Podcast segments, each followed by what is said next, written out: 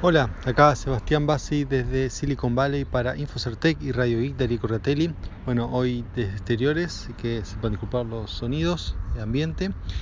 Eh, bueno, empiezo por un tema, un comentario, ¿no? Algo que dijo Ariel con respecto a, Netflix y, Disney. Eh, bueno, una cosa para, para, agregar, ¿no? También, o sea, Disney en el momento con respecto a que va a sacar un nuevo servicio de streaming. Eh, bueno, y de Marvel, todo eso también, bueno, quería agregar que también recordemos que tiene eh, lo que es la franquicia de Star Wars. Entonces, eh, eso también va a traer nuevos, nuevas suscripciones porque van a ser una serie exclusiva que no, yo no, no, lo he contado todavía por acá, que es una serie exclusiva ambientada en el universo Star Wars. se llama The Mandalorian y está basada bueno, en los Mandalorian o en el planeta Mandalore, que es un, digamos, Mandalorian es un agente, ¿no? los habitantes de este planeta que hasta ahora son con, conocidos, bueno, relativamente conocidos, siempre han jugado un papel no totalmente central, pero bueno, han estado.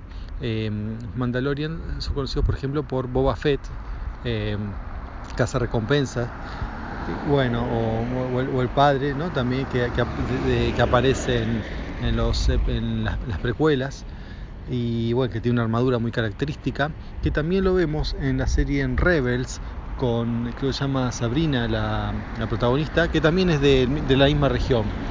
Y bueno, tiene todo una, un lore muy desarrollado, ¿no? Todo el, eh, los Mandalorians y bueno, sobre todo en Rebels y bueno, también había en lo que ahora son las leyendas, eh, se había hablado mucho de, eso, o sea, se habían presentado bastantes cosas en libros y eso, bueno, ahora todo eso no, es válido, lo que es válido es, o canon, es lo que está en Rebels, más que nada sobre el tema de Mandalorian. Y, y, bueno, de esta serie se sabe muy poco, algo que se está filmando y parece que va a tener un presupuesto de 100 millones de dólares, lo cual para una serie es muy alto. Así que bueno, hay muchas expectativas entre los fanáticos de Star Wars con este tema. Eh, bien, otro tema, bueno, ahora sí, más con la tecnología y bueno, y cosas comento, por ejemplo, ahora esto está relacionado también con las elecciones y la tecnología, en este caso la prohibición del meme de NPC en Twitter. Entonces, ¿cómo que Twitter prohíbe un meme? ¿Cómo hemos llegado a esto? Bueno, vamos a hablar eh, primero qué es el NPC. Eh, NPC viene de, bueno, una jerga de los videojuegos, se habla de eh, los jugadores o los personajes sería personajes no jugables, son non-playable characters, que son aquellos bueno que, un, que, uno no maneja, o sea, no maneja ni uno ni maneja, o sea, la, persona que está jugando o, o, ningún otro humano lo maneja, sino son manejados por la computadora y no, no se pueden hacer nada. Eh, suele ser o se usan o puede ser enemigos o puede estar ahí de digamos de background, estar ahí en el fondo sin hacer nada o pueden por ahí darnos pistas, ayudarnos en, a completar alguna misión. Eh, pero en ese caso generalmente no se caracterizan por no se caracterizan por tener inteligencia sino que bueno tienen acciones preprogramadas no, lo más importante es que no tienen voluntad eh, bueno esa es la, característica que han sacado acá en donde en bueno esto, esto surgió de 4chan ¿no? un foro donde suelen hacer bromas y ese tipo de cosas. Y bueno y ahí hicieron estos unos dibujos que son unos hombres eh, generalmente grises sin expresiones faciales características son todos iguales parecen maniquíes. Bueno esos NPC ellos dicen que eh, digamos en un digamos humorísticamente no que como no, no tienen vida propia, sino ya están preprogramados, se parecen a ciertos personajes en la televisión o en los foros que eh, contestan preguntas como si tuviera un cassette, ¿no? O lo que se dice un cassette en castellano, pero bueno, también se dice así, eh, siempre, siempre lo mismo, que no tienen opinión propia, básicamente, ¿no? Entonces repiten eslogans. Y bueno, y, básicamente, eh, como este foro donde hay mucha más que nada gente más de derecha, eh, conservador, este, le dicen que los liberales, eh, que los representan de esta manera, ¿no? Como NPCs. Entonces, bueno, después de poner memes y dibujos ahí en 4chan, hicieron, abrieron cuentas de Twitter, llamadas NPCs, entonces NPC y un nombre, o NPC y un nombre de un comentador o un periodista reconocido, y empezaron a hacer comentarios políticos, todos con eslogan para burlarse de, ellos, ¿no?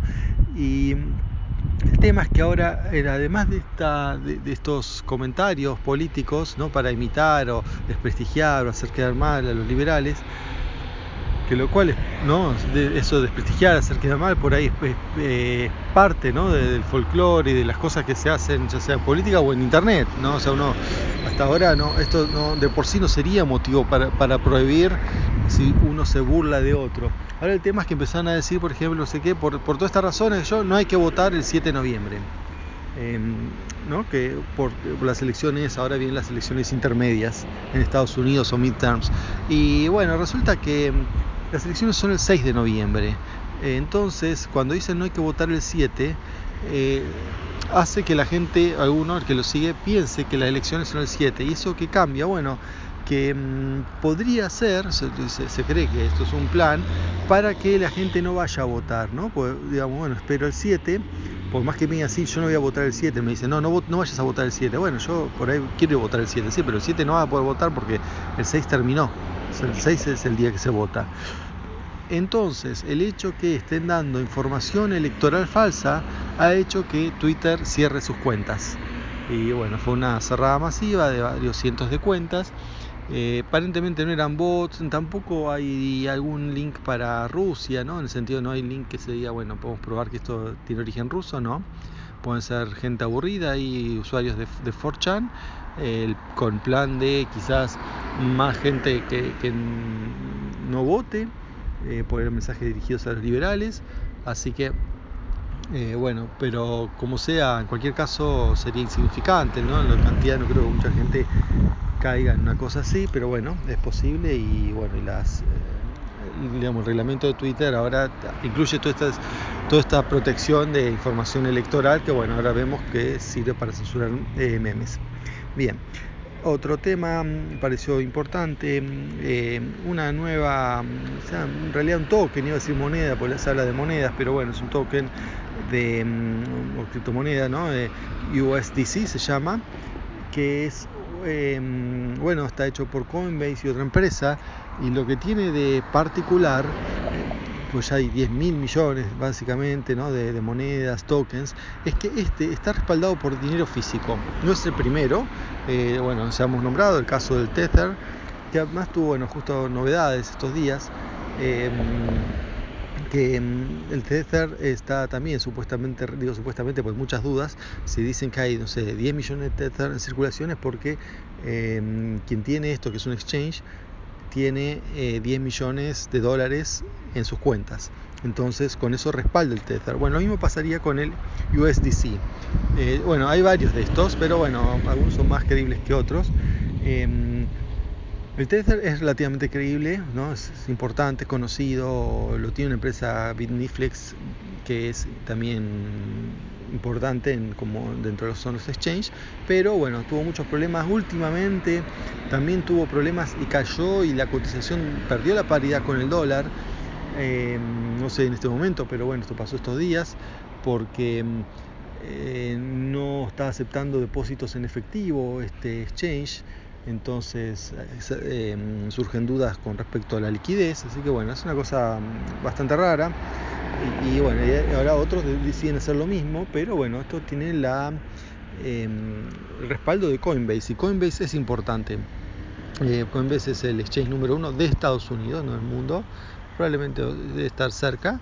Em, y bueno, obviamente ellos, Coinbase, manejan plata en efectivo, entonces pueden hacer esto de hacer un, eh, un token respaldado por dinero físico.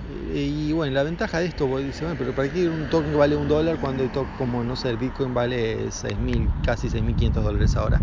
Y bueno, es porque hay que tener en cuenta justamente la volatilidad del Bitcoin, el Ethereum y todas las monedas hace que em, sea un problema a la hora de comprar, de vender mercadería con eso, también es un problema a la hora de eh, usarlo para ahorrar, porque uno no sabe después si sube, si baja. Entonces por ahí uno dice, bueno, yo quiero un dinero que tenga las mismas propiedades del Bitcoin, ¿no? las propiedades de transmitirse en muy pocos minutos a cualquier lado del mundo, eh, de, manera, de manera segura, de manera irreversible, y todas esas propiedades conocidas por Bitcoin, pero, quiero, pero además quiero que eh, sea estable eh, económicamente. Bueno, entonces ahí tenemos el o mejor aún ahora el USDC. Todavía no salió, pero bueno, va a salir. Así que bueno, si te interesa esto de las monedas estables eh, o stablecoin, creo que le llaman, em, con precio fijo, no va a servir para especular, ¿no? que una de las razones por las cuales usan el resto de las criptomonedas. Pero bueno, sí sirve para, mm, para justamente hacer las transacciones de una manera más segura, o al menos seguridad en el precio. Bueno, entonces recuerden, USDC. Bien, y por último, eh, bueno, Trezor, ¿no? también hablando de criptomonedas, eh, anuncia, Trezor es el, el, aparato para mantener claves privadas, en, claves privadas de criptomonedas, en hardware. Bueno, em, ahora anuncia que va a tener un password manager, lo cual es bastante interesante porque, bueno, es algo muy similar. Mejor, em, a lo mejor dicho, en realidad no es que va a sacar un nuevo producto, sino que el producto que ya uno tiene, los que tienen Trezor, eh, va a servir como Password Manager. Y eso está bueno porque, mm, digamos, la, función es muy similar, ¿no? Porque básicamente el Trezor actual sería un, un Password Manager de eh, criptomonedas porque uno justamente lo que resguarda es la, mm, la, clave privada de la criptomoneda. Bueno, acá uno, ¿por qué no extender eso para las claves que uno usa para otros sitios? Entonces, si uno quiere este, mm, hackear, además de tener la clave, va a necesitar el, aparato. En el caso que esto funcione como ellos dicen que lo van a hacer, así bueno, hicieron el anuncio nomás. Eh, también hay que, hay que esperar a ver mm, eh, cuándo está disponible para el público. Bueno, eso es todo por hoy. Hasta la próxima. Chao.